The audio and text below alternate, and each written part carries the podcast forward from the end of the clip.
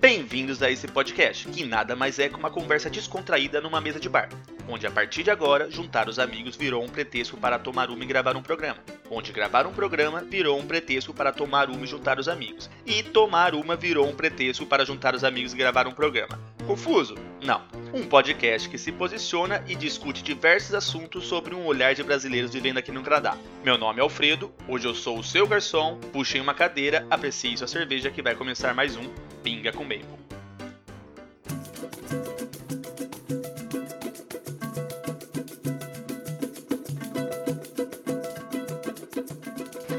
Salve, salve galerinha! Estamos aqui começando mais um podcast e hoje a gente vai falar um pouquinho da temática de, do jeitinho brasileiro. Como é, né? Quem são, o que comem. e, hoje, e hoje com a gente aqui o Marcelão, o nosso bartender de toda a noite. Fala pessoal, tudo certo? Marcelão é velho de casa, já se apresentou nos outros podcasts, então. Isso aí. Pra lá. Pera, direto do Brasil. Pera, quem é você na fila da imigração? na verdade, eu sou um cara com vivência zero no Canadá. Na verdade, vivência zero fora daqui. Então, é uma conexão bem diferente. Uh, e eu sou trabalho como diretor de arte numa agência de publicidade e também faço quadrinhos nas horas vagas. E de vez em quando eu. Bom, na verdade, eu, eu tive um grupo frustrado de política uh, que, enfim, que não deu muito certo. Era só para promover discussões. E isso eu diria, eu, diria, eu tenho um adendo aí eu fazia parte desse grupo e uma das pessoas que acho que acabou com esse grupo, e depois o Pera, se quiser falar um pouco mais sobre isso, foi um cara do MBL. Ah, não, não foi, que é de Vinhedo. Não foi uma pessoa, não, foram bastante gente desse grupo, inclusive. o grupo seria só pra gerar treta. Me tira dessa, dessa discussão, gente. É, isso aí. Deixa pra próxima. Deixar o assunto de política pra outro episódio. E ah, Rô, a, a Rô que tá em Toronto com a gente, né? Rô, quem é você na fila da imigração? Bom, eu sou a Rô. É, eu tô moro no Canadá há 20 anos, vai fazer 20 anos. Uh, trabalho com direito, basicamente direito imobiliário e sucessório, não sou advogada, mas uh, uh, aqui o nome da minha profissão é Law Clerk, que seria uma secretária mais especializada.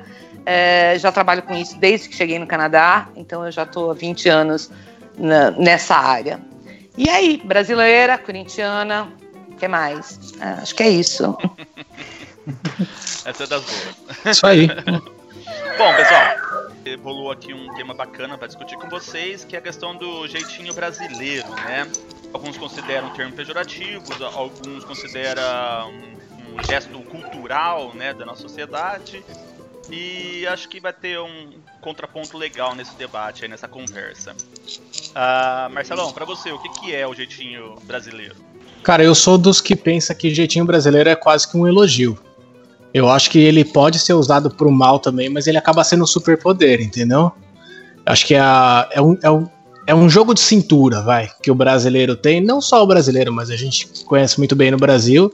Mas é um jogo de cintura para lidar em situações você precisa de uma solução rápida, mas você não tem a ferramenta correta, vai. Então eu acho que é quase como um superpoder do brasileiro, é um jogo de cintura. Então eu vou, eu vou no time do Marcelo uh, no sentido de que eh, eu acho que tem muito a ver com a cri criatividade do, do, brasileiro. Eu acho que tem, tem que ver, tem a ver com, com todo um histórico da nossa cultura, onde a gente tem que, onde basicamente o brasileiro tem que aprender a se virar, né? É, e, e, e, pela minha experiência no Canadá, o tal do jeitinho brasileiro, desde que o jeitinho não quebre a lei, não se uh, não lhe remita a um crime, e, e, talvez esse seja um outro lado que a gente possa vir a discutir, eu acho muito que tem a ver com esse, essa nossa habilidade de, de, de achar uma resposta mais imediata, mais rápida uh, do que uh, o normal. E eu acho que isso me, me favoreceu na minha vida profissional de, de, de alguma forma. Eu estou no time do Marcelo. Pedrão? Bom, é, na verdade eu, eu acho uma coisa bem dúbia, né? Mas eu posso partir para outro lado só para ter uma discussão, né? Começar a defender um pouco esse lado ruim da coisa. Com certeza, o jeitinho brasileiro ele fala muito de criatividade, né? Ele é, ele é bem sobre isso. Só que ele vai um pouco também, ele tem a, a pegada da, da malandragem, né? E, e aí que chega o, o ponto meio complicado da coisa. Porque acho que existe uma certa autocobrança do brasileiro de ter esse jeitinho, porque eu, eu acho que também está um pouco relacionada à, autoestima do povo, do nosso povo. E a gente acaba tendo que, que se virar, que dar um jeito em tudo e tal, e às vezes acaba não só é, a Rosana falou da, né, que o jeitinho brasileiro ele é ruim quando é contra a lei, mas eu também acho que quando ele fere a moral também, né, ou a ética, que são também Sem dúvida. um pouco abaixo, né. É, Enfim. não diretamente ligado à lei, mas um, quando você acaba prejudicando outra pessoa, já a gente pode considerar que é antimoral, antiético. Sem dúvida. Aí, né? Sem é, dúvida. É, eu considero o jeitinho brasileiro exatamente esse gingado nosso, né, que a gente consegue, mas ele tem uma origem, né, eu acredito, dessa desigualdade social que a gente vê no Brasil, né. Ah, são pessoas, o termo, acho que essa malandragem que acontecia, né, no, no, Rio de Janeiro, com o malandro da Lapa tal, exatamente porque essa desigualdade, eles acabam dando um jeito de conseguir é, atingir seus objetivos ora fora da lei, ora dentro da lei. Mas é um modo de conseguir esse, né? Tirar vantagem exatamente de um de uma determinada situação, né? E conseguir o seu objetivo aí. Ah, eu, eu consigo colocar também um contraponto nesse, nessa questão. É, eu acho que em certos casos pode ser, por mais que antiético, mais entendível, né? Você, você vê uma pessoa passando necessidade e tudo mais, ela roubar lá um, uma escova de dente no mercado, ou ter que, sei lá, dar um passar a perna em alguém para sustentar um filho, por mais que seja errado, você consegue entender um porquê. Né? É, mas o, o, o, que me pega são pessoas privilegiadas utilizando desses meios, né, para ganhar alguma coisa, passar a perna no outro para se sair bem dessa situação. Eu acho que existe também o contraponto dessas pessoas privilegiadas que se utilizam desse jeitinho, né? E existem as pessoas realmente que necessitam de alguma coisa e vamos dizer assim, acabam escolhendo por esse meio, acho que não é nem essa palavra que eu quero dizer, né? Acho que também a, a, a palavra, né, a frase jeitinho brasileiro, é um pouco subjetiva, né? Uhum. O que, que a gente considera jeitinho brasileiro e o que, que é crime, o que, que é Exato. imoral, entendeu? É isso que eu ia complementar. É, eu acho assim, se você define o jeitinho brasileiro como burlar uh, alguma coisa para adquirir vantagem própria, né? Se você define o jeitinho brasileiro desta forma, e, a, e, e, eu acredito que seja utilizado em muitos casos, como você falou, por uma certa determinada classe, enfim, nesse sentido, eu acho que sim se torna pejorativo, mas você pode definir o termo jeitinho brasileiro como uh, soluções criativas de um povo que sim, que, que está acostumado a se virar entendeu? Para para resolver a vida em muitas, em muitas vezes. É, eu também acho que tem esses dois. Qual é a definição? Não tem uma definição, eu acho que não tem, mas tem, eu acho que sempre é, quando se coloca ah, é o jeitinho brasileiro, a gente está, na maioria dos casos, usando pejorativamente para dizer o cara burlou alguma coisa para levar vantagem de alguma maneira. Uhum. É, eu posso contar uma pequena história? Claro, eu acho claro. que a gente pode partir do, do talvez disso para que foi uma coisa que, que, levantou uma discussão, inclusive acho que até num, num grupo que o, que o Marcelo está comigo, uh, que é o seguinte: uh, vocês vocês estão familiarizados com, com, uma coisa que tem muito aqui no Brasil, que a pessoa liga, você atende o telefone, ela fala, pai, eu fui roubado, pai. Sim, tô... aconteceu com minha mãe. Yeah. Então, é, e acontece frequentemente, né?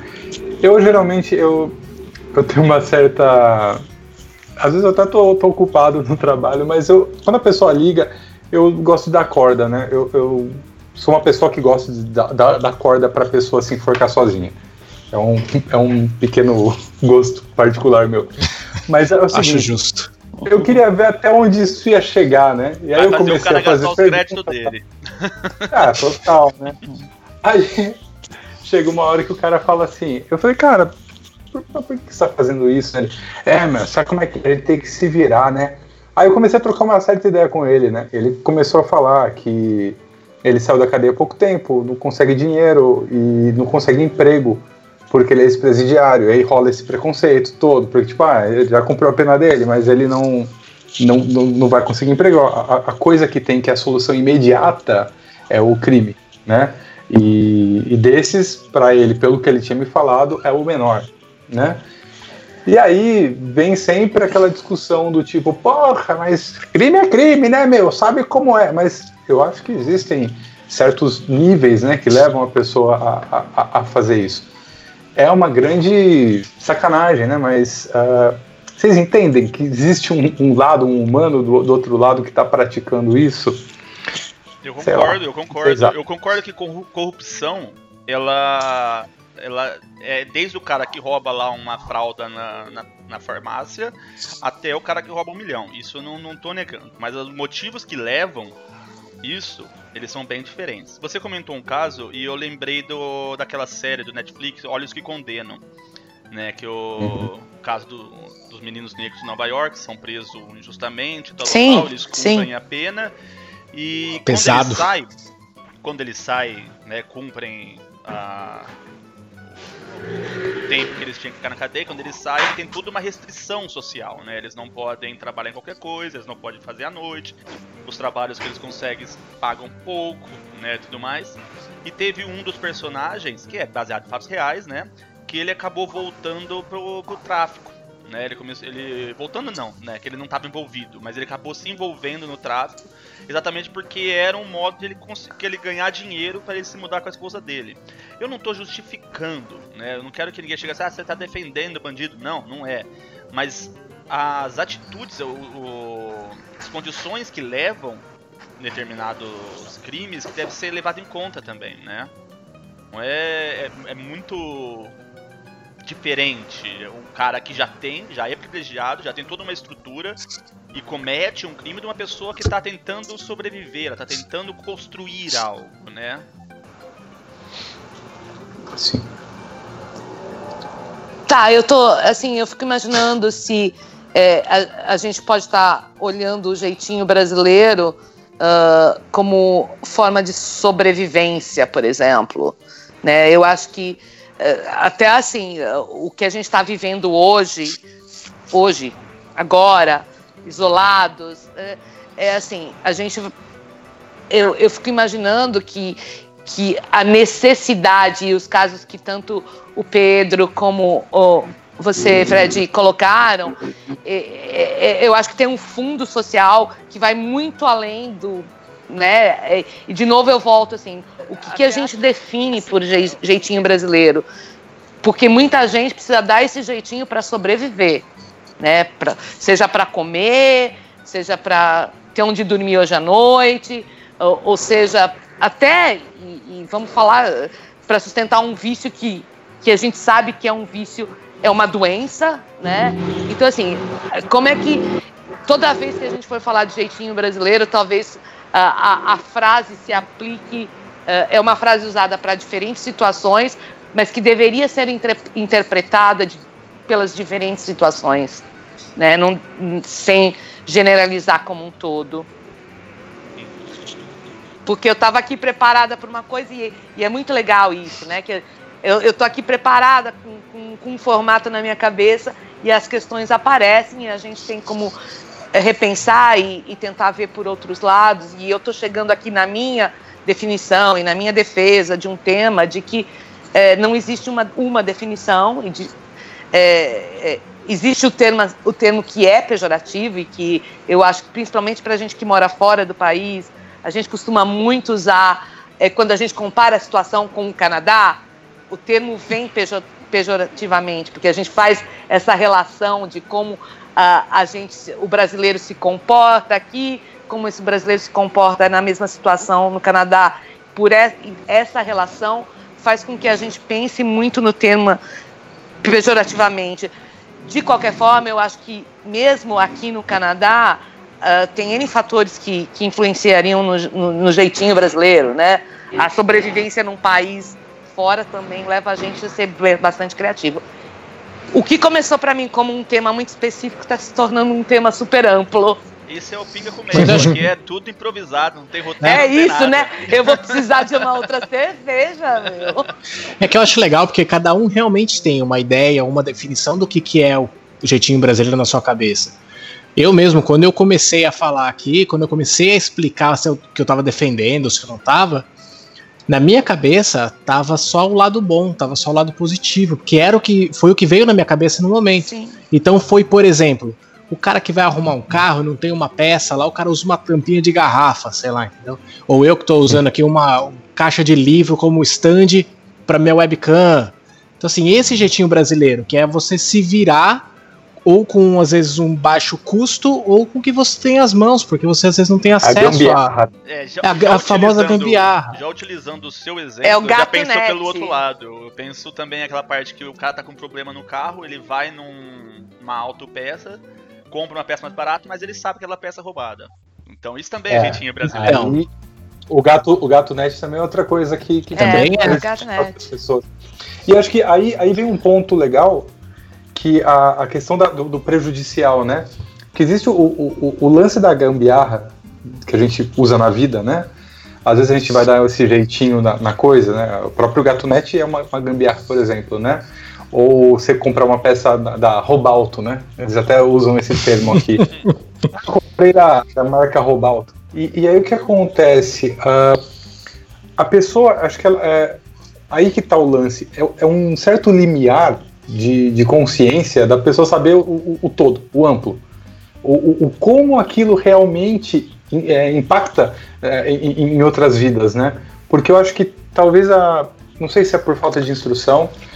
É, quer dizer, eu acho que são, são vários fatores, né? Pode ser falta de instrução, pode ser a pessoa está se fazendo sonsa, pode ser. Uh, enfim, falta de noção, mas é, isso impacta negativamente essas pequenas gambiarras como, como, um todo, né? Como uma, uma estrutura. A cadeia faz. da ação, né?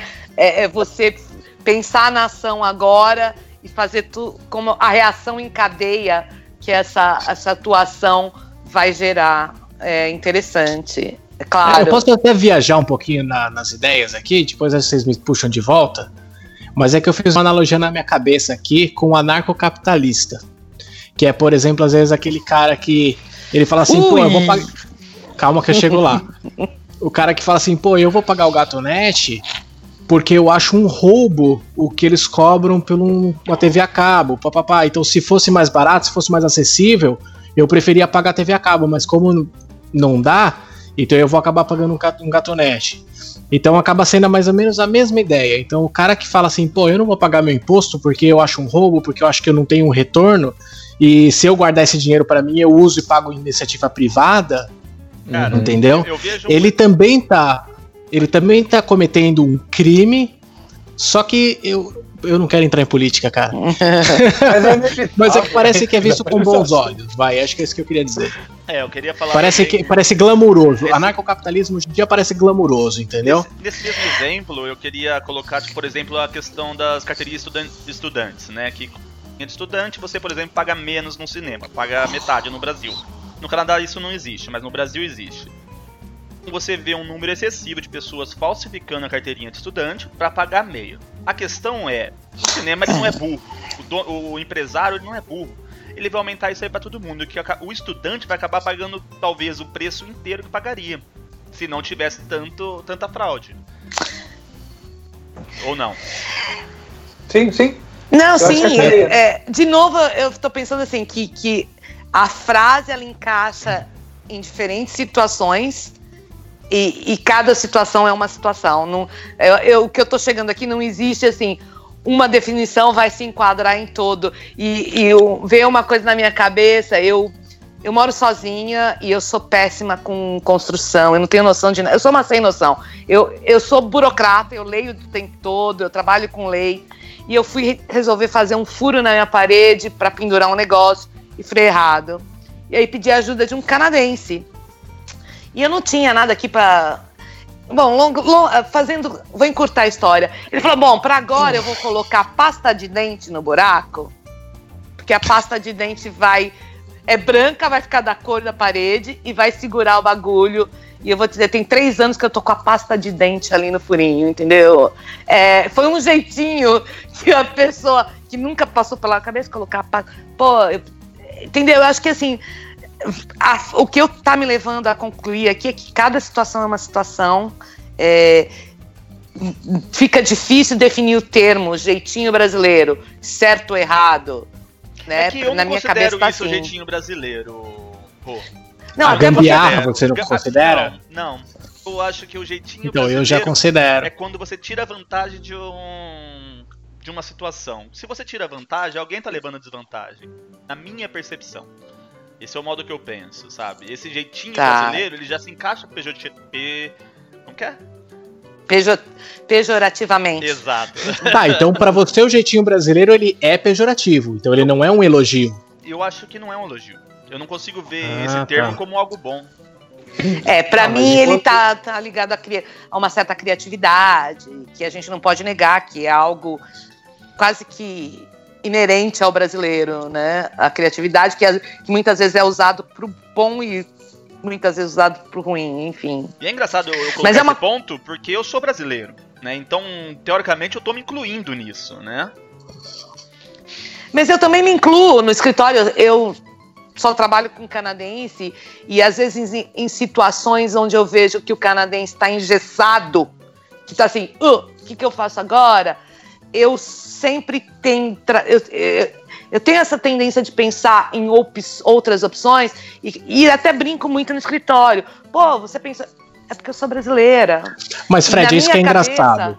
E na minha cabeça tá passando, eu sou brasileira, a gente dá jeitinho para tudo, entendeu? Eu acho que se você me perguntasse isso quando eu tava no Brasil, talvez eu tivesse a sua cabeça. Talvez eu estivesse pensando também que seria só uma coisa ruim e tal. Mas quando eu cheguei aqui e eu percebi como a minha cabeça funciona com relação aos canadenses, eu entendo esse jeitinho brasileiro como exatamente esse jogo de cintura. Porque eu vejo também que às vezes o pessoal também no meu trabalho só tem canadense. E às vezes eu tô lá fazendo alguma coisa e tal, e eu vejo que eles empacam em alguma coisa besta. Uhum. Ingessam. E a gente vai lá e fala: não, peraí. Faz assim, assim, puxa aquilo aqui de cá, puxa aquela cadeira, põe aqui, sei lá, às vezes uma coisinha besta assim. E eles ficam olhando, tipo, Pô, eu tava esperando o cara trazer um carrinho lá da planta, eu tava esperando tal coisa. E a gente não, a gente se, se encolhe. Não é que o canadense não tem um jeitinho próprio, eles também têm umas gambiarras e tal. Mas o brasileiro tem um jogo de cintura muito maior. Eu acho que o canadense ele é mais pragmático. Ele segue um manual das coisas, né? Uhum, e tudo que uhum. foge desse manual, a gente você pode considerar isso que vocês estão falando. E esse jeitinho brasileiro aí. Né? Porque ele segue o manual. Aquilo lá é desse jeito. Se a gente ó, vem no manual que eu tenho que montar esse móvel com esse parafuso. Aí você fala assim, não, mas eu consigo usar prego aqui. Aí, é, é esse lado que vocês estão falando, né? Que o, canadense é a confiança no sistema, né? Exato. Mas aí exatamente é um sistema, né? Se você está saindo desse sistema, você consegue aplicar em outra, outros exemplos. O sistema funciona porque tem uma lei que ampara atrás. Quando você foge desse sistema, você provavelmente está fugindo da lei também. Vocês conseguem entender meu ponto? Seria alguma coisa que tá, tá, em perfeito funcionamento, com todas as engrenagens e tal. E, e, e, aí tá, tá tudo funcionando. Se algo sai dessa coisa que funciona bem, ela faz a coisa funcionar não muito bem. Agora, é, isso acho que é o Canadá. A minha, minha visão do Canadá é essa. Você tem uma coisa lá que tá tudo funcionando direitinho, cada personagem no seu lugar fazendo a sua coisa só que aí, aqui no Brasil, a gente tá no quê? É uma coisa que não funciona nada e tal, você não sabe quando você entra aqui, o que, que tá acontecendo? Ah, tá, não sei. E aí você chega lá e faz, e aí é a hora de você fazer, praticar do, do jeito que for para que aquilo funcione, ou que para pelo menos funcione para você ou para os seus, né? Então eu, eu, eu acho que essa visão ela acaba sendo diferente, porque realmente a Rosana ela falou uma coisa que é, que é verdade, é, é uma coisa muito do brasileiro a pessoa fala um problema, você já está pensando em uma solução. Uhum. Independente de, de, de, como for. Isso, isso eu acho super legal. É, é muito válido. É a parte da, da criatividade boa, né? Eu só quero fazer um, um, um, uma parte aí uh, no termo, na corrupção. Eu vejo corrupção muito diferente da forma que eu vejo pequenos delitos, porque quando o Fred falou de ver a corrupção de uma frauda, eu vejo a corrupção especificamente como um crime de desvio para vantagem de poucos, né? No, na política ele é feito para a gente só conhece. No, o, aqui no Canadá o lobby ele é ele é legal, existem empresas uh, de lobby muito famosas e é muito visto isso em filme, em seriados, assim, o lobista, ele atua, então eu vejo, assim, eu não caracterizo corrupção como uh, pequenos delitos onde a pessoa tem que sobreviver. Eu, eu, eu, eu não considero crime do mesmo jeito, eu não considero sobrevivência. Não, eu, coloquei, eu não considero crime do mesmo jeito, claro que não. Mas eu, eu acho que o termo corrupção se aplica a, a ambos porém ele deve ser pesado e deve ser analisado diferentemente, né? De, devido aos motivos e tudo mais. Uma pessoa já privilegiada que pratica de tal delito, com certeza ela tem que ter uma punição maior. Que, na realidade o que acontece é o contrário, né? Então, eu jamais caracterizaria a corrupção como um braço ou um item na, da, da, da, da categoria jeitinho brasileiro. É. Eu, eu, eu posso discordar. E, Você deve. De quem? De mim ou da Rô? Não, da, da, da Rô, nesse caso. Porque o porquê que. Aonde que a corrupção entra no jeitinho brasileiro? O que acontece é o seguinte. Ah, dentro desse meio que é tão viciado, o meio político, principalmente aqui, né? Ele tem essa, essa coisa tão cheia de falhas. É, é, é muito. Tem muita gente que está lá entrando porque quer realmente fazer a coisa certa, entendeu? É, não dá para mensurar e eu não sei quem é, mas eu sei que tem. Entendeu? Mas o, o, que acontece é o seguinte: existem pessoas que, com tudo isso, eles acabam travando todo o sistema de, de andar, né? E essas pessoas são, realmente são as pessoas que. Essas são as pessoas corruptas mesmo, né? Porque tem, tem, tem o, o, o corruptor, né? Que é a pessoa que corrompe a outra, e tem a pessoa que é Aliás, não existiria corrupção se não houvesse corruptor, né? Exatamente. Então, o que acontece é o seguinte, nesse, nesses dois meios, né, alguma pessoa às vezes ela tem que se corromper para conseguir que a coisa ande. Ela não vê outra forma, entendeu? E esse, a, aí que entrou a coisa do jeitinho brasileiro, porque na verdade a forma correta seria, meu, que você está fazendo é crime. Eu vou achar um jeito de te tirar da jogada. Você vai ser preso porque o que você está fazendo é completamente errado. Mas não, o que as pessoas fazem é, é, é, é abraçar isso, né? É, e... eu. Tá, pode, pode falar. Não, eu acho assim, eu, você é, é réplica, né? Aqui. Claro. É, então. eu, eu continuo achando que são coisas diferentes. Continua sendo crime de corrupção, que não tem a ver com e tal. E de novo a gente volta na forma de, de interpretação do termo jeitinho brasileiro. Porque. Eu tô aí. É, de novo. Uh, uh, eu, eu trabalho com, com lei, com advocacia, e, e, e quando você está num litígio, por exemplo, o que a gente procura na lei é exatamente essa parte que não é branco e preta, mas uhum. ela é cinza, que pode ser usada de uma forma ou de outra, e aí o, os argumentos, assim. E, e, e corrupção, é, e eu tenho uma certa experiência em outras áreas, eu trabalhei em mineração aqui no Canadá também, ela existe, ela existe, não é, não é, é não é privilégio entre aspas, do brasileiro, amigo. Não é. Uhum. Não é. Não, entendeu? É, não dá nem para falar, caracterizar, porque é, claro. é o que eu falo. Aqui é um pouquinho mais, digamos assim, controlado, porque o lobby é legal, o lobby é controlado, enfim, mas. É, e de novo, eu acho que a gente cai no, na definição. Como eu defino o jeitinho brasileiro, não necessariamente como quebrar a lei para tomar levar vantagem de, entendeu? Não, eu nem coloco como quebrar a lei, como a gente já colocou anteriormente. Mas assim, Ou... se tirar vantagem de outra pessoa. É, eu acho que o ponto central tá nisso, porque determinados casos é contra a lei, mas determinados casos é mora, antimoral, é antiético, é É, eu tô mais. Mas ainda você tá, você assim? tá dando uma vantagem de alguém. Né? Eu acho que. Mas essa aí já não é a lei do Gerson? É, eu- isso que eu ia Essa falar lei do agora. Má. Isso que eu ia Eu falar. O jeitinho brasileiro é, uma, é, é o Marcelo que colocou os livros, que, sei lá, colou o botão com chiclete, que pôs a, a, a pasta de Eu, eu interpreto o jeitinho brasileiro isso, que às vezes vai muito além do que deveria ir e acaba na cadeia de, de coisas, como é o gato net, como é outra coisa, acaba na cadeia, acaba tomando um volume mais absurdo e prejudicando. Mas, a princípio, o jeitinho brasileiro, e de novo, é uma interpretação pessoal do termo. Eu, eu, eu tô com mais, mas no time Marcelo ainda, continuo, continuo no time Marcelo. Não, eu concordo com, essa questão que o jeitinho brasileiro não é exclusividade do brasileiro, né? Eu, eu vejo muitas etnias que adotam essa mesma estratégia, vamos dizer, para conseguir os objetivos. Ah, mas eu queria saber, assim, não só na nossa, mas por que essa, essa malandragem, esse modo de agir, ele é tão presente na nossa cultura desses países que geralmente são subdesenvolvidos ou em desenvolvimento, no caso, países mais pobres. Sim, na minha opinião, é como tá na, é a lei da selva, é a lei da sobrevivência, É, eu ia né? falar. e é por Eu acho que o isso- Peira colocou legal. Que parece que no Brasil tá todo mundo tentando sobreviver, sabe? Tá- É Hum. uma. Não tem ordem. A ordem e progresso é mentira no Brasil, entendeu? Não Uhum. tem ordem. É todo mundo correndo pra todos os lados, É tentando são- arrumar uma forma de sobreviver.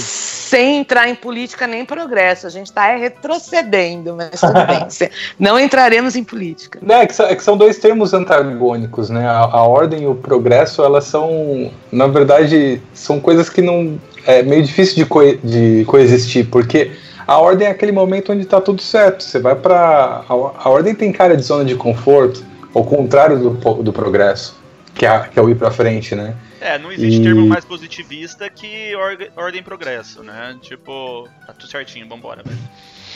Mas eu acredito que essa origem desse jeitinho brasileiro, que não é exclusividade do brasileiro, ela dá origem na desigualdade social. Eu acho que eu comentei isso antes. E quanto maior a desigualdade, você tem em quem se espelhar, vamos dizer assim, um objetivo. Aquela pessoa, o meu objetivo de vida, eu quero ser igual àquele, àquela pessoa. Só que eu não tenho condições, eu não tenho oportunidade que aquela pessoa teve né? E no seu dia a dia você não percebe isso. Que eu, eu não tive oportunidade. O cara tá lá, né? Eu não, eu não tô lá, mas eu vou tentar dar um jeito de chegar lá. E ele acaba se utilizando desses meios. Eu não eu tô falando que não é exclusividade brasileira. Então você vê países em desenvolvimento, países subdesenvolvidos, eu, vejo muito aqui no Canadá, mas eu vejo muitas atitudes assim com, com os chineses, com determinados indianos, com os brasileiros que eu me incluo é, com alguns povos que eles acabam adotando algumas, algumas atitudes que fogem do protocolo canadense. né? eles procuram um jeito mais fácil de fazer as coisas, né? Só que esse jeito mais fácil ele não é adotado aqui no Canadá. Existe um porquê. Né, determinados casos, diferentes casos. Então eu acho que é exatamente nesse ponto que pega esse jeitinho brasileiro. Você foge de um protocolo para fazer um jeito que você acha melhor, né? Mas aquele protocolo existe por algum motivo. É, o que eu acho que a gente cai, assim, é, numa questão cultural. Eu acho que o Canadá, ele tem esse... esse a gente tem o privilégio de viver num país é, diverso, multicultural, e cada cultura, quando... ah, quando eu tenho... Eu dou um exemplo. Quando eu tenho um cliente brasileiro no escritório, é, é, eu já, de certa forma, e não estou generalizando, mas de certa forma eu já espero que essa pessoa vai ter uma atitude perante a mim de eu, eu estou pagando, eu quero o melhor serviço do mundo, eu estou pagando, eu sou o seu chefe. O que é um- uma posição completamente diferente ah, de, de outra, ah, de- principalmente do canadense, que apesar de estar pagando, ele. Ele, meu, obrigado pela ajuda. Mas eu não posso generalizar, mas eu entendo como cultura. A gente tem essa a gente carrega essa coisa de, de cultura que eu tô pagando. Tipo, é- você tem que fazer o melhor. Então, assim, nessa, nessa sua analogia que você acabou de fazer com os chineses, assim, eu acho que tem que se levar em, em consideração a carga, a cultura que a gente carrega, que cada uma uh, da, da, dos grupos uh, carregam. O que, e essa cultura e essa carga não vai embora porque a gente imigrou. Então, eu, eu entendo que se existe um, um código, uh, e você que trabalha na construção deve ver coisas malucas, né? Se existe um código a ser seguido que você, no Brasil você vê o cara em cima da escada de Havaiana, vai subir de Havaiana aqui numa escada, né?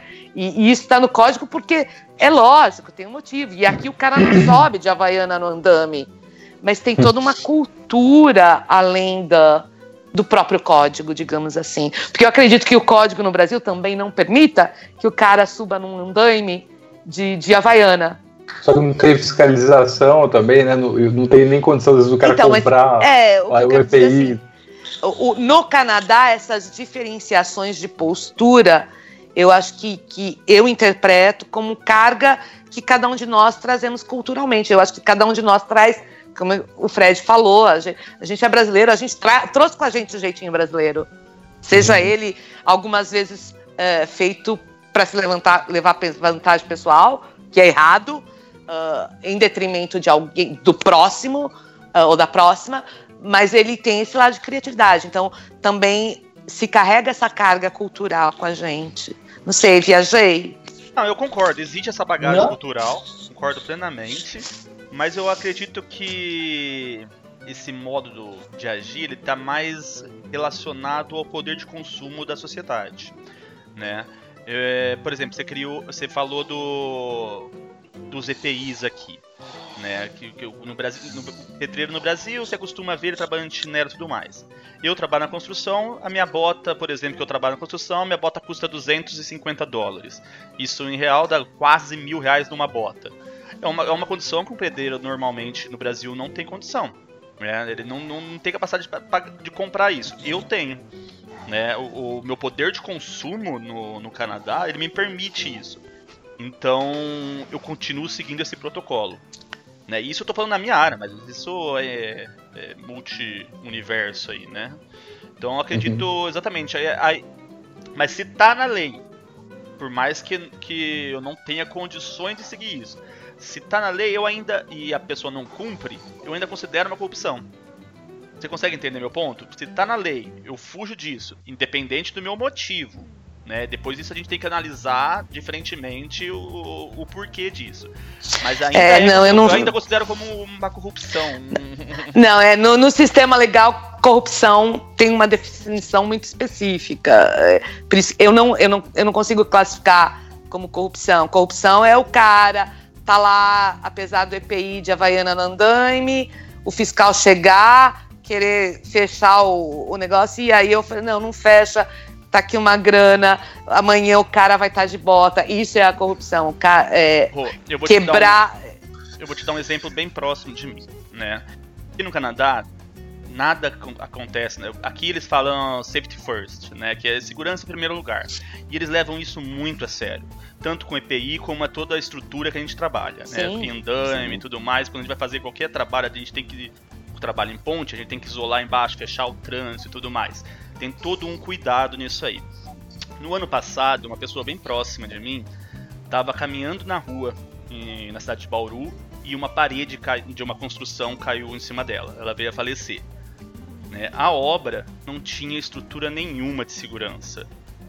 Não tinha isolamento na calçada, não tinha nada. Uma pessoa muito próxima, muito querida minha, acabou falecendo por esse esse modelo, esse, esse jeito de ah, vamos trabalhar, vamos fazer isso aí.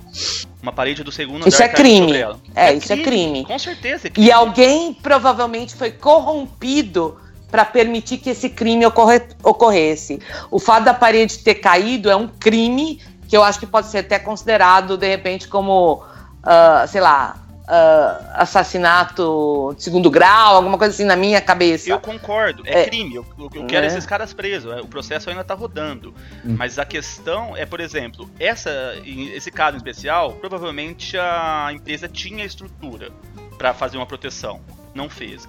Mas existem casos que a, o pedreiro, aquele seu Zé da, do bar lá, que é pedreiro, ele não tem condição.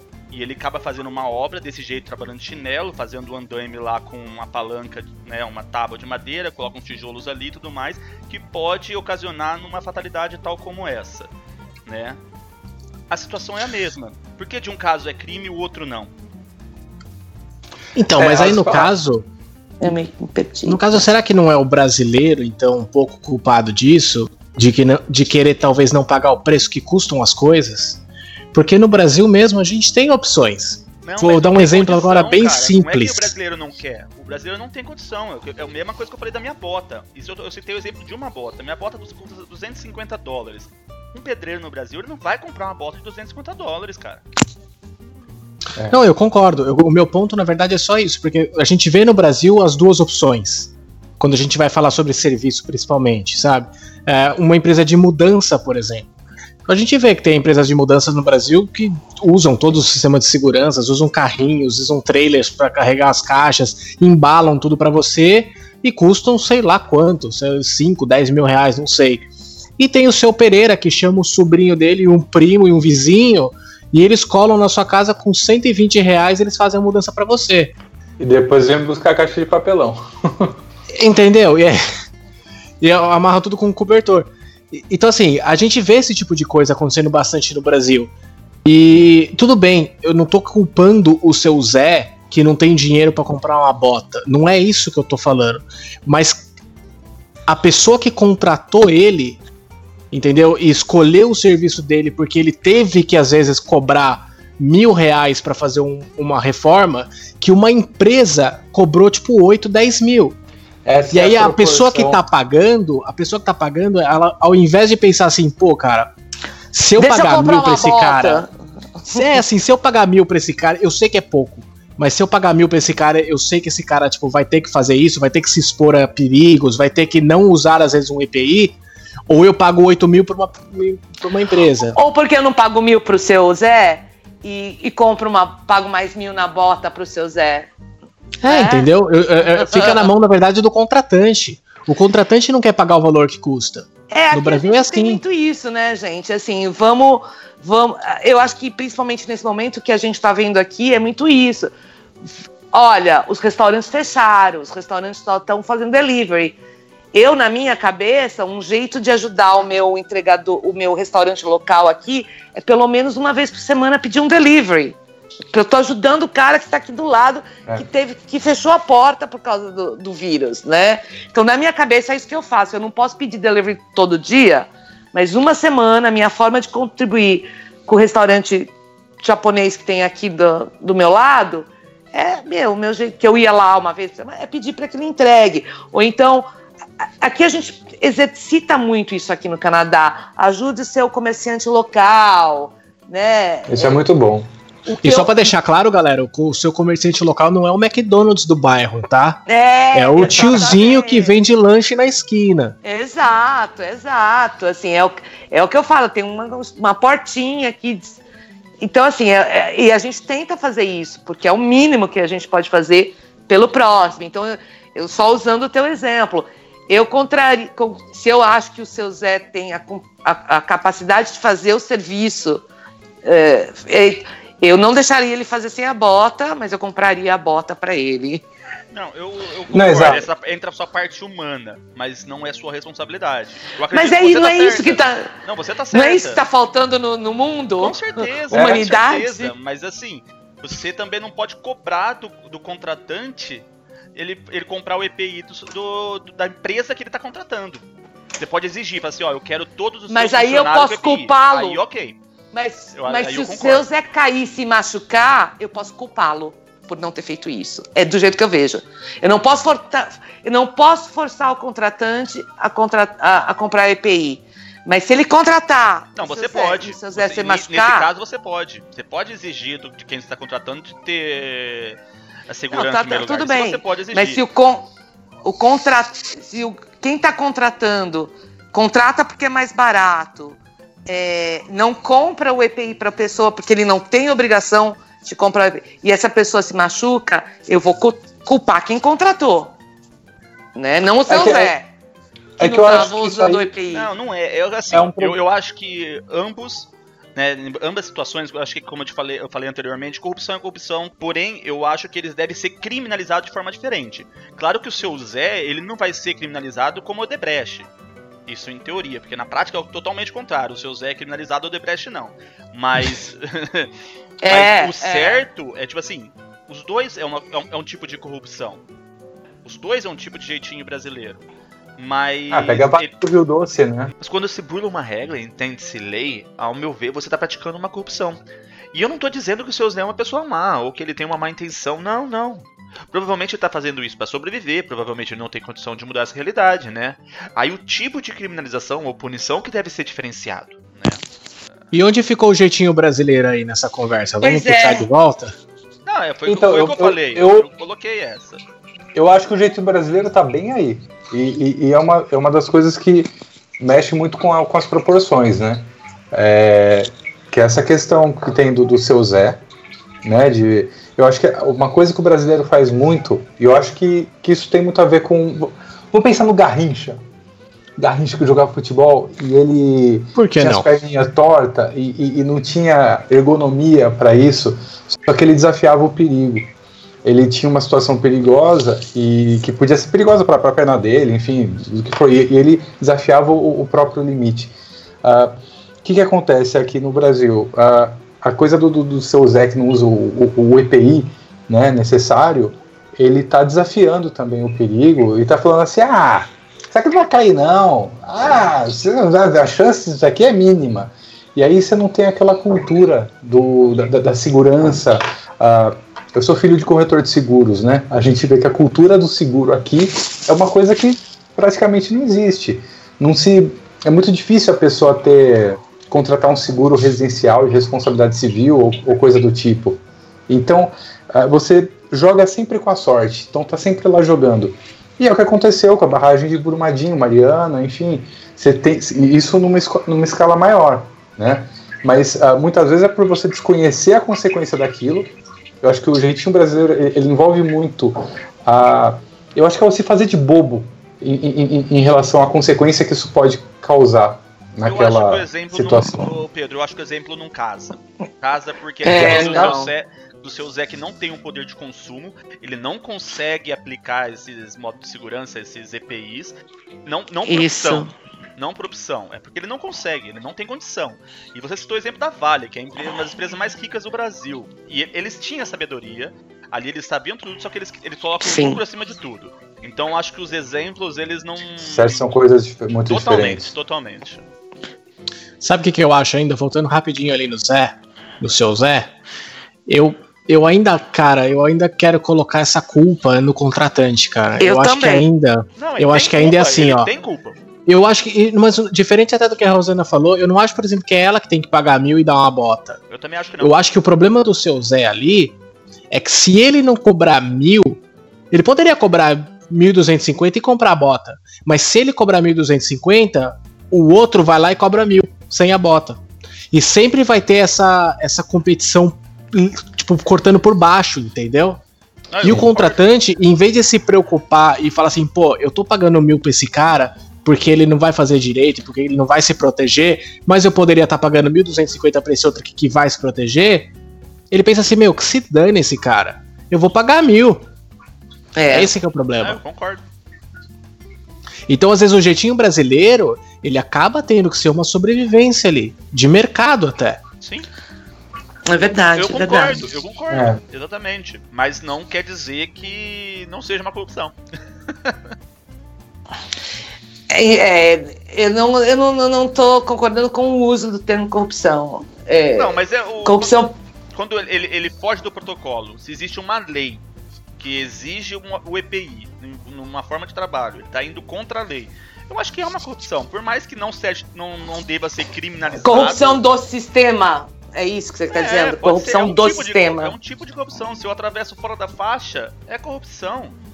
Entendeu? Se eu corto fila no banco, é uma corrupção. Né? Mas Ah, ele tá- o, ele tá se- o, o tipo de, o, o tipo de criminalização que você vai dar isso, aí sim deve ser diferenciado. Você não vai pregar a mesma pena de um cara que roubou um milhão. Esse, esse exemplo eu já usei, mas você não vai usar a mesma a pena num cara que roubou um carro do cara que roubou uma pasta de dente. ambos são corrupção, mas o tipo de criminalização, né, o peso do que a pessoa vai ter que pagar nisso aí, ele tem que ser diferenciado, com certeza. Mas você acha que o jeitinho brasileiro é uma corrupção, então? Eu acho, eu acho.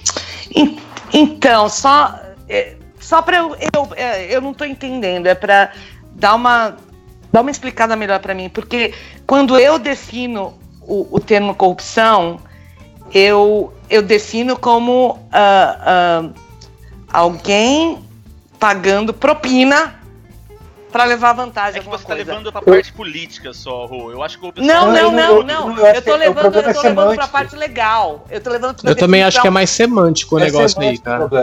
Eu tô, eu tô levando pra definição legal. Até, e é isso que eu tô pedindo. Me desculpa, porque quando vem o termo corrupção, eu, eu, eu tenho a definição do que é o crime de corrupção na minha cabeça, definido. E talvez eu, eu é por isso que eu não esteja conseguindo ligar. Porque... É, eu acho que o Fred, eu acho que é, você está tá querendo pessoas, dizer né? contravenção, não é? Sim, mas uma contravenção ainda é, para mim, na minha cabeça, no meu perceber, uma corrupção. Qualquer atitude que foge não só da lei, mas do moral e ético, eu, eu acredito que seja uma corrupção. Quando você tira vantagem de algo e sabe que alguém vai se prejudicar, eu acho que isso, para mim, na minha opinião, já é uma, um tipo de corrupção. Leve ou pesado, enfim. Não, é, nem, é uma conduta fraudulenta, digamos assim, é né? que você tá usando termos da, da lei, né? Tipo, aí tem é, gente é, pode subdividir tá... isso em diversos pontos, em diversos termos. Mas eu tô generalizando é, é, é essa questão. Eu tô generalizando todas as atitudes que, é, que te fazem tirar vantagem a algo ou sobre alguém né, tirar vantagem prejudicando alguém, eu acredito que isso seja uma corrupção. Todo tipo. Bom, mas. Ó, deixa eu, eu já, deixa já eu falei, ler aqui. 50 vezes que eu penso. Não quer dizer que eu tô certo, mas é o que eu penso. Não, não, não. Eu quero ler a definição aqui só para todo mundo também ter uma. Tirar a, a, ter uma, uma mesma. Uma mesma fonte, vai. vai. mesmo ponto. Isso. É. Então, assim, corrupção na semântica, na verdade, é tornar pútrido. Então você, tipo, apodreceu uma coisa. Isso é corrupção semântica. Uhum. É, dentro do que a gente usa na relação com crimes no Brasil, está escrito que ela pode ser utilizada, é, pode ser definida como uma utilização do poder ou autoridade para conseguir obter vantagens e fazer uso do dinheiro público para o seu próprio interesse, blá blá blá. Isso. Então eu acho que realmente assim, a corrupção é se você é. Sim. Se você tem alguma, alguma relação é, com alguma empresa, com alguma autoridade, não necessariamente uma pessoa com, fazendo, que, fazendo uma contravenção, um quebrando uma lei. Não, eu entendi quebrando, é. da, da, semântica. Né? Tipo, eu tô coloquei como interpretação de um fato de tirar vantagem de alguém, né? Eu coloco como corrupção, eu entendi. mas dessa parte de semântica, né, pegando o dicionário e tal, ok. É, é, só, é só porque não, eu, eu. E desculpa, eu não quero ser chata, eu me perco na, na, na, na relação. Quando você usa o termo corrupção, eu não consigo ver o seu Zé sendo corrupto, entendeu? É, é, é, aí que eu, que eu me perdi um pouquinho. Desculpa. Não, ok.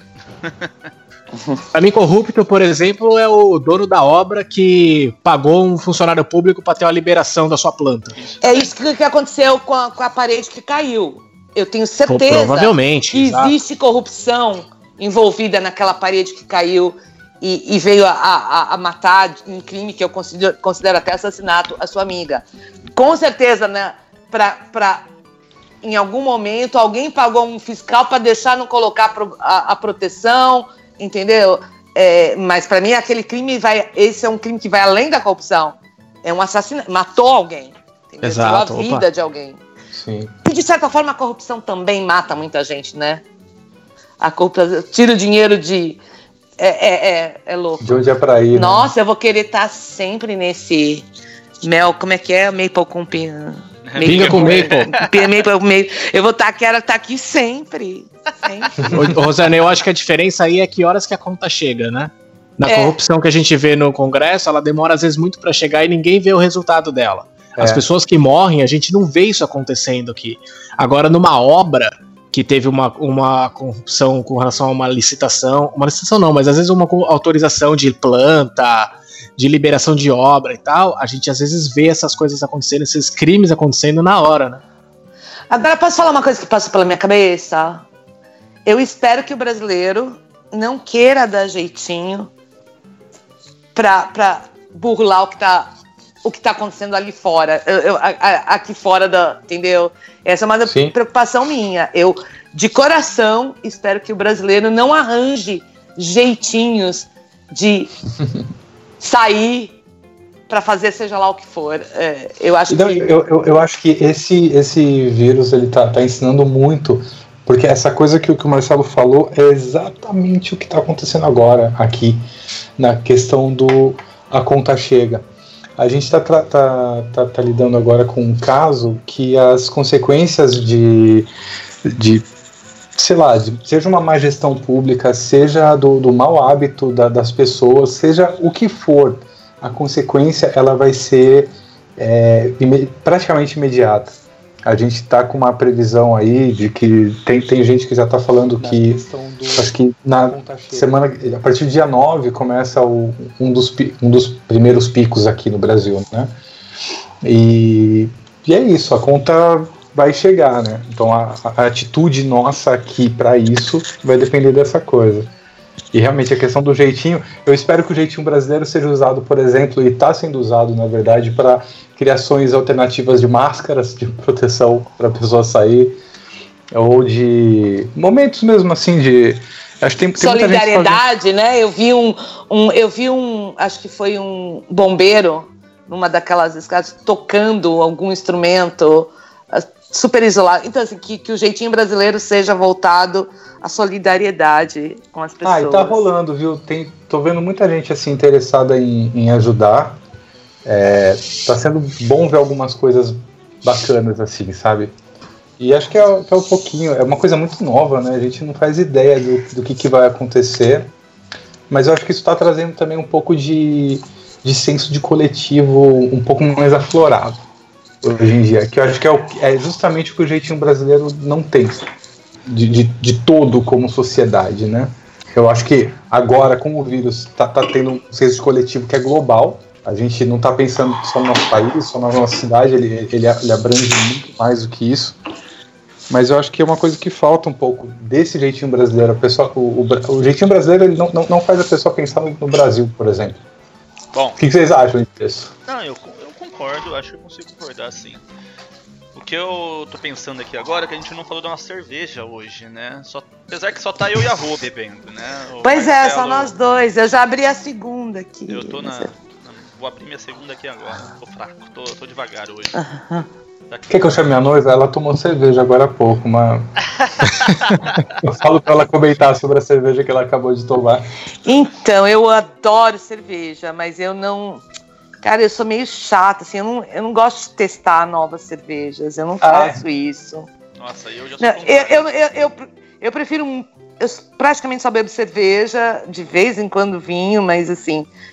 Minha opção é sempre. Mas eu não, não testo, assim. Aqui eu sou agarrada na Mill Street Organic, mas sou agarrada na A minha cerveja. esposa adora, é, acho que é a favorita dela, orgânico.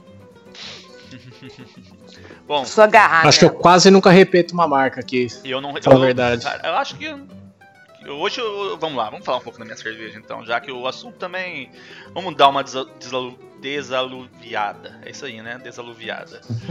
Bom, vamos tirar um pouco esse clima tenso aí e falar um pouquinho da cerveja. Hoje eu tô tomando uma Sapporo, que é uma cerveja japonesa, né?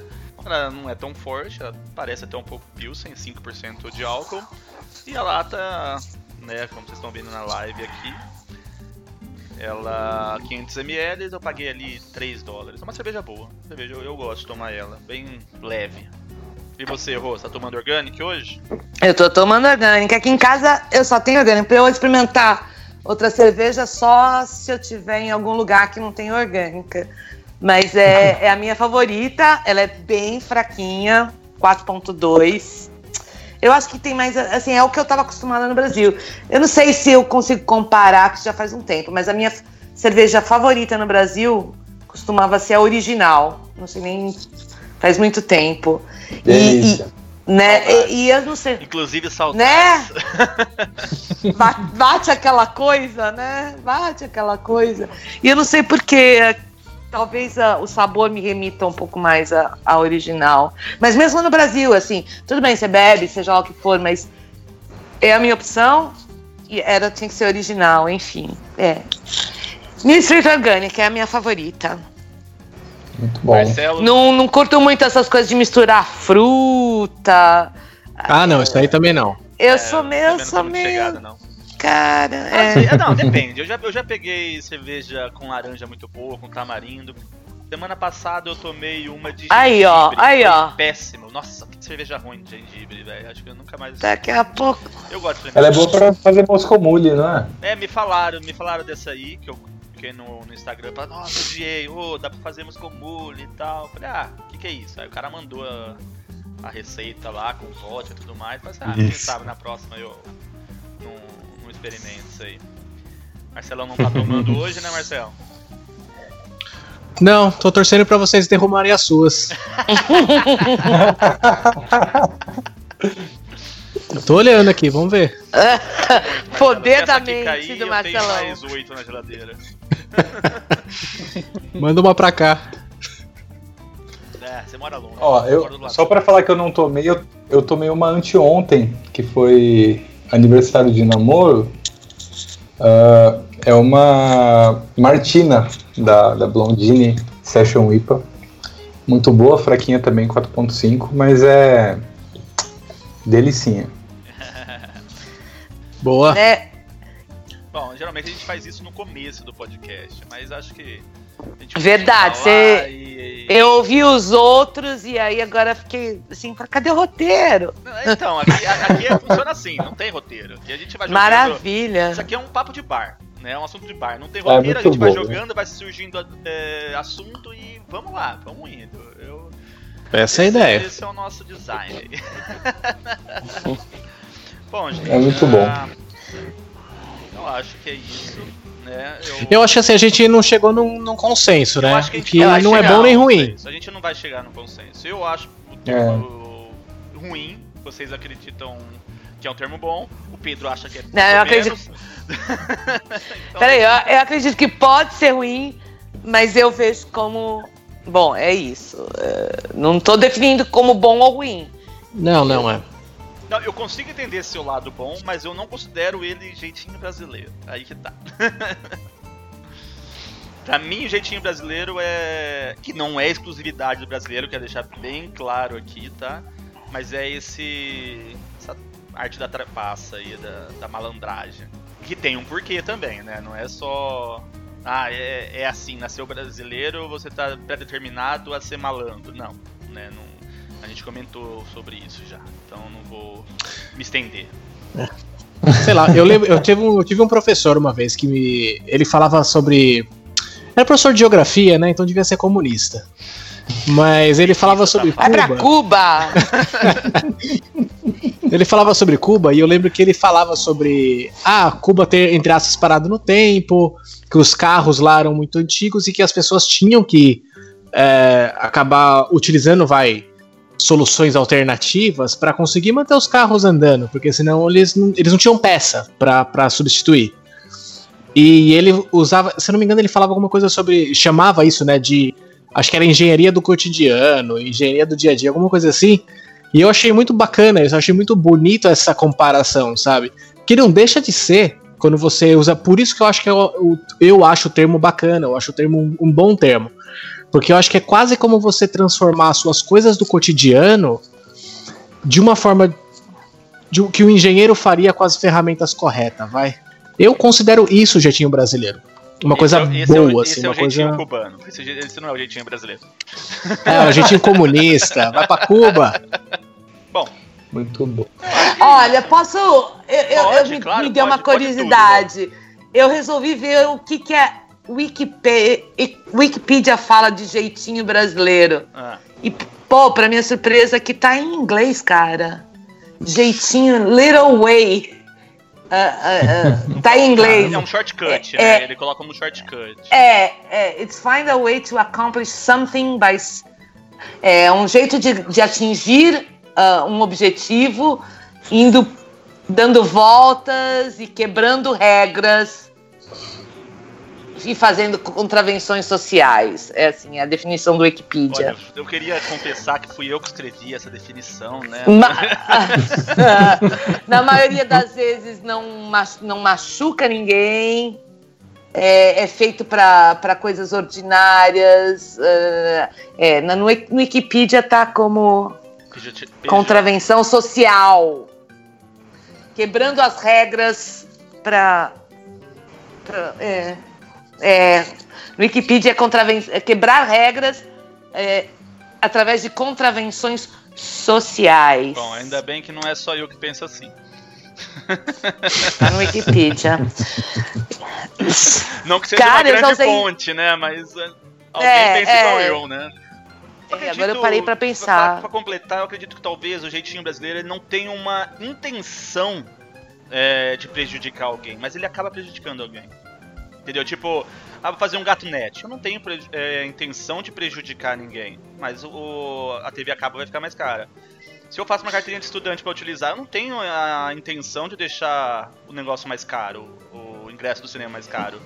Só quero me beneficiar, mas isso acaba é, prejudicando outras pessoas. Eu acho que cabe essa parte aí, acho que vale essa reflexão também. Isso eu concordo, eu, gênero, número e grau. Eu, independente do, do meu adorado amigo Fred do Wikipedia, eu vou ficar com. Eu prefiro acreditar na criatividade, na, na rapidez de, de pensamento, no, buscando soluções para uma coisa que está acontecendo na tua frente e você precisa resolver com plena consciência é. que tem aqueles que fazem disso um meio de vida e, e eu não vou concordar com isso. Não, eu, eu Mas concordo, por definição, deixar, eu concordo com você. Eu só não acredito que isso seja jeitinho brasileiro. Eu acredito que o brasileiro tenha isso que você falou. Eu acredito que o brasileiro tenha isso. Entendi. Mas a definição na, na minha cabeça. E qual seria, qual seria o nome disso então? Oi? Desculpa, cortou aqui. Qual seria o nome Jogo disso? de cintura? Talvez um jogo de cintura. Eu acho que cai melhor. Pra, mim, o jeitinho brasileiro é essa definição do Wikipedia aí mesmo. De, de é por isso que eu acho que eu concordo com você um pouquinho dessa parte do jeitinho brasileiro, que ele pode começar inocente, mas o efeito borboleta dele leva para um lado ruim. Verdade. Pois bem. Uh, você quer fazer as indicações, Marcelo? Não, fica em casa. Você pode indicar um livro, um filme. Como assim? Vamos indicar um filme, uma série, uma música, alguma coisa pra pessoa Eu assisti, não é nenhuma indicação nova, né? Mas eu assisti aquela O Poço esses dias. Se vocês não assistiram, eu indico, cara. Qual? Bem interessante.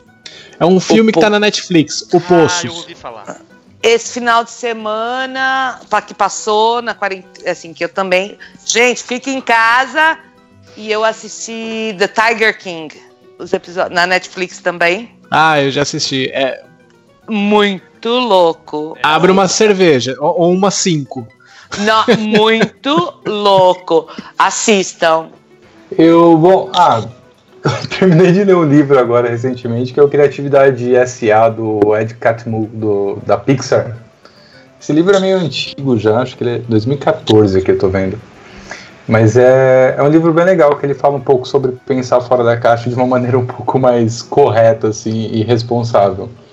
E achei bem bacana. É um jeitinho brasileiro bacana. Assim, é, eu achei Pensar fora da casa. Ele, ele fala. Legal!